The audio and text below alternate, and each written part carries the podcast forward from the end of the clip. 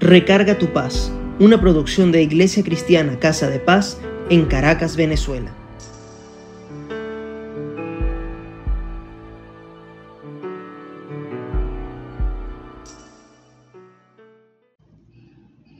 En estos días nos ocurrió algo con el agua del filtro en la cocina. Mi esposo lo había lavado, pero como no había agua, nadie se dio cuenta que la llave había quedado abierta y en la mañana la cocina estaba inundada.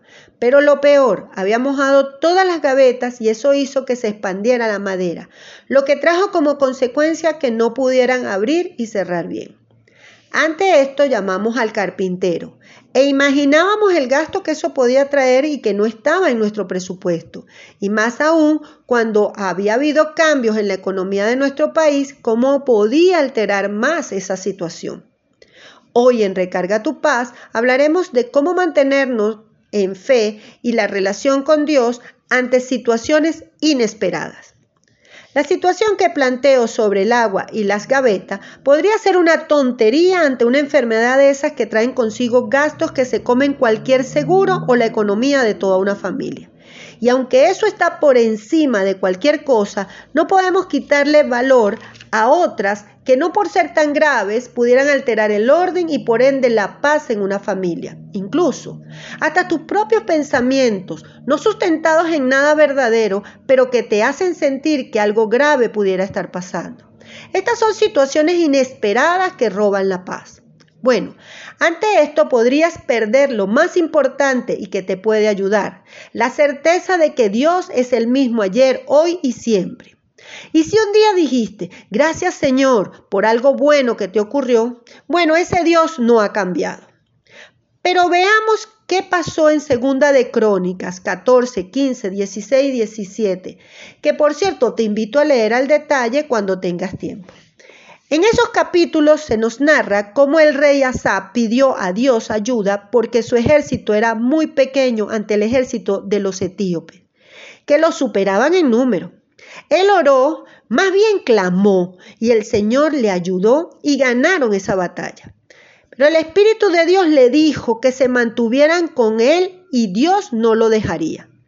Hasta aquí todo maravilloso. Pero al correr el tiempo, a Asa se le presentó otra situación de guerra y en vez de mantener su fe en Dios, buscó la ayuda del rey de Siria e hizo alianza y esto hizo que doblegaran a Basá. Es decir, ganaron. Pero esta acción le trajo mayores consecuencias a Assad con Dios.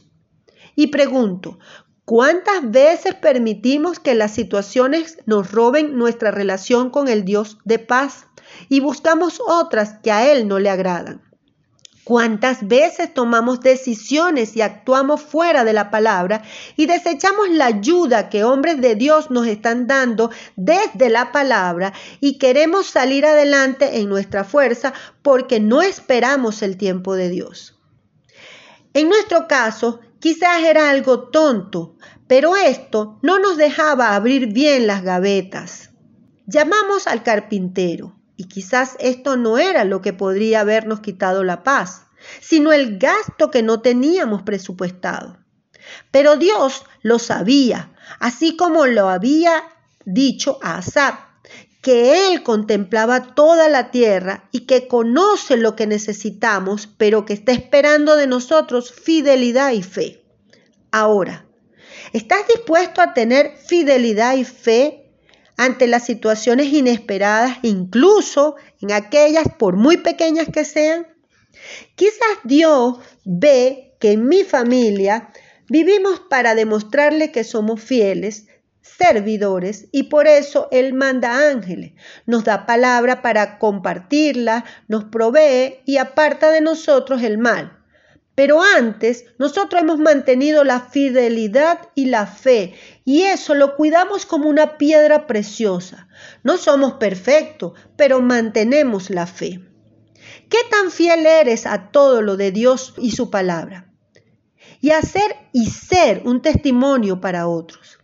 Sabemos que situaciones vendrán. Eso lo dice la palabra de Dios en Juan 16, 33. Pero Él dice que Él ha venido y ha vencido al mundo. Es decir, que así como hizo con Asap, la primera vez que le permitió el triunfo con un ejército pequeño, a ti también te dará la sanidad, con lo poco que tengas, te dará la provisión, con lo que tengas en el banco, y te dará la paz. Solo mantente fiel y espera. En nuestro caso nunca vino el carpintero y las gavetas se arreglaron solas. Debe haber muchas explicaciones científicas y técnicas de por qué pasó, pero yo creo que Dios conoce nuestras necesidades y Él nos proveerá conforme a sus riquezas en gloria, en Cristo Jesús. Observen, en Cristo Jesús, ahí es donde debemos mantenernos. Vamos a orar. Padre, en el nombre de Jesucristo y en el poder del acuerdo estamos delante de tu altar para darte gracias por esta palabra. Señor, el día de hoy sabemos que tú quieres que nosotros tengamos fe y seamos fieles que sepamos que todas las cosas que por las que tú nos has ayudado, que las mantengamos siempre presente y que recordemos, así sea en lo pequeño, en lo mucho, que recordemos que tú eres el Dios de paz, el Dios que siempre nos va a proveer, el Dios que siempre va a enderezar todas nuestras situaciones, que solo tenemos que buscarte en oración. Y tú, como dice el Salmo 91, mandarás tus ángeles a que acampen alrededor de nosotros y ellos arreglarán todas las situaciones que tengamos que nos ahora nos producen angustia y nos quitan la paz. Señor, te pedimos perdón por las veces que no hemos sido fieles. Te pedimos perdón por las veces que hemos buscado la ayuda en el hombre y no esperando en que seas tú el que abras los cielos.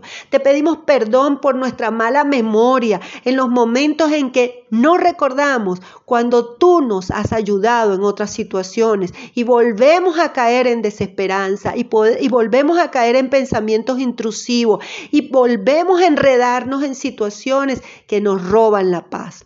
Ahora, hoy, Señor, te declaro ante todas las personas que tú eres el Rey de Reyes y el Señor de Señores y que tú me vas a ayudar a salir adelante ante cualquier situación y vas a seguir sanándome, vas a seguir liberándome y vas a seguir dándome, Padre, la provisión que necesito porque solo de ti viene y tú eres el que pones el orden en eso.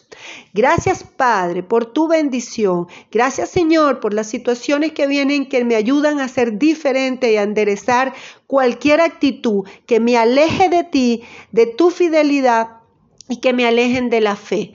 En el nombre del Padre, del Hijo y del Espíritu Santo. Amén. Si deseas comunicarte con nosotros, estamos en Instagram en Casa de Paz-CCS y al correo en casadepaz.ccs.gmail.com. Nos encontramos la próxima vez y besitos.